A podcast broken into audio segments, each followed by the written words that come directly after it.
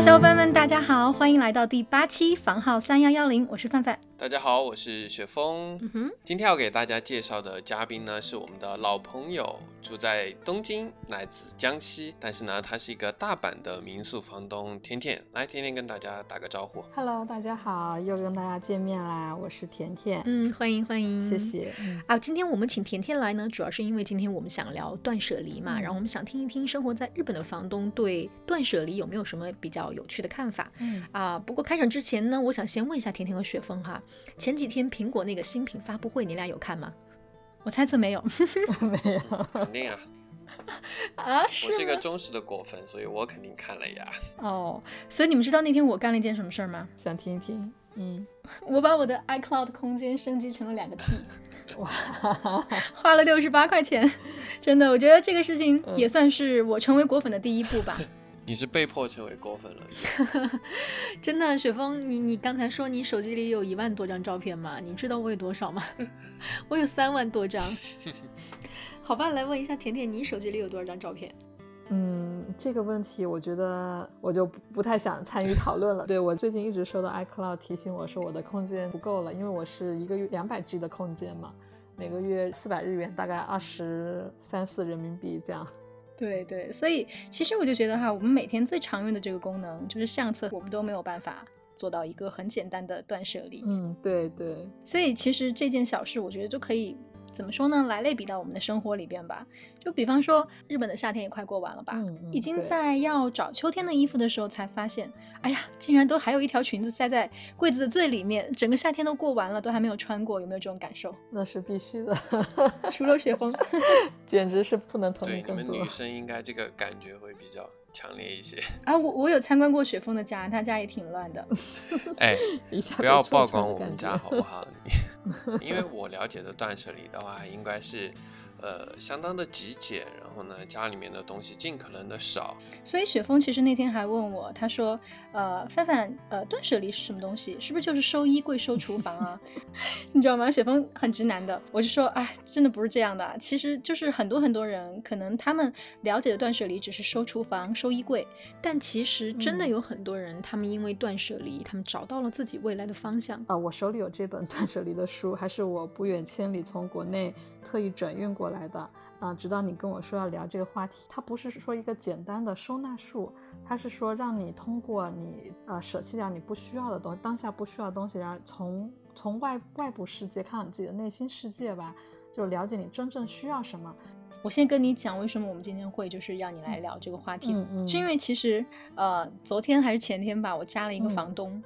本来我一一开始以为他只是一个设计师，嗯然后呢，看他的朋友圈一下子震惊了，因为他真的就是山下英子女士书中的那种，哇，非常非常极简、非常非常有序的那种嗯空间。然后它简直就是一个断舍离的体验空间，你知道吗？他都可以在爱彼迎上开一个体验，说来成都断舍离体验。当时我就马上就是去搜索了他在爱彼迎上的房源嘛哈。然后当时你知道我看了什么吗？我看到了一些很难很难在其他的地方看到的评价。就比方说，我就我我总结了几条哈，是这样的，就有个小伙伴给他写的是，啊，认识了两位房东小姐姐，啊，这段民宿经历给了我很多很多的心得体会。嗯但是我一想，诶，还有人因为住民宿而得到了心得体会，还是不错的哈。然后第二条写的是，空间充满了宁静致远的感觉，房东是个对人性、对生活本质有独特见解的人。哇塞，哇，你知道什么叫在一个民宿里住到了宁静致远的感觉吗？而且我我我知道他那个房子在哪儿，他那个房子就在成都非常有烟火气、非常市井的一个老楼里面，而且是在七楼。他们爬了七楼，扛着行李箱，居然能找到宁静致远的感觉。好，然后我再跟你说，还有一条。一进门，好闻的香草味以及柔和的壁纸让我立刻喜欢上了这个空间。房东坦诚相待，风趣自然，喝一壶茶的时间就仿佛瞬间成为了心意相通的老朋友。认识他实在是旅行的意外收获。哇，我当时就觉得我好开心，我加了 对，他。听你这么一说，我都好期待去看看他的房子是什么样子的，嗯就是一种心灵的升华的感觉，是吧？我突然想起来，我们之前其实有嗯一个设计师，嗯他的家里面客厅里面只有一个茶几，沙发都没有，只有一个坐垫。他的卧室呢也只有一个床垫，没有床，什么家具都没有。然后衣服的话，全部是挂在临时的衣架上。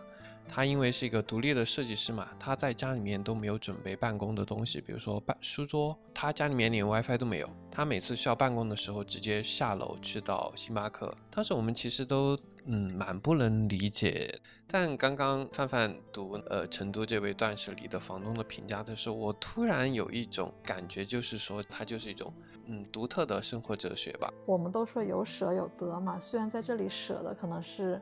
呃，我们认为的必需品，包括 WiFi，这样就是大家其实得到了很多属于自己的时间，比如说他不需要一直像我们这样捧着手机，没事就刷两下朋友圈呀，啊，可能我们认为有意思，但其实是对你的人生本质是没有什么帮助的东西。他有更多的时间来思考，就是说可能就是 enjoy 他自己的喜欢的东西吧。嗯，我是虽然自己做不到，但我还真是挺真心佩服这样的人。他因为山下英子老师本身也说嘛，他说这本书并不是极简生活的倡议书，也不是收纳整理的指南手册。他最大的目的是要撼动我们根深蒂固的物品价值观，他是鼓励我们去甩掉惰性，然后要呃 take action 采取行动。这样，就是他那本书，我记得有一个那个推荐者叫陈述嘛，然后陈述说他看完这本书，他就认识到他。断的虽然是物品，但是脱离的是执念。就只要把该抛弃的东西抛弃掉，他的人生真的就能非常明确了。哇，所以我一下子觉得豁然开朗，你知道吗？这个话题我其实蛮想听。呃，甜甜聊一下她的见解，断舍离的生活方式嘛，其实是跟日本的民族文化内核的东西是相关的。呃，通过几个小例子吧，是我呃刚来到日本，还是二零一零年来留学的时候，然后有一天呢，就在我们家附近有一家人在门口摆了一个筐子，然后里面是他们家一些不用的东西，写着那个大家可以自由的拿走。然后从里面我就看到有个很漂亮的包，粉红色，就是几乎九成新吧。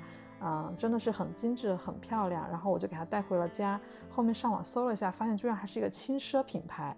就是如果你去店里买，你得花大概两万日元，人民币一千多块钱，就觉得简直太不可思议了。这么好的东西，居然会有人不要，有人丢掉。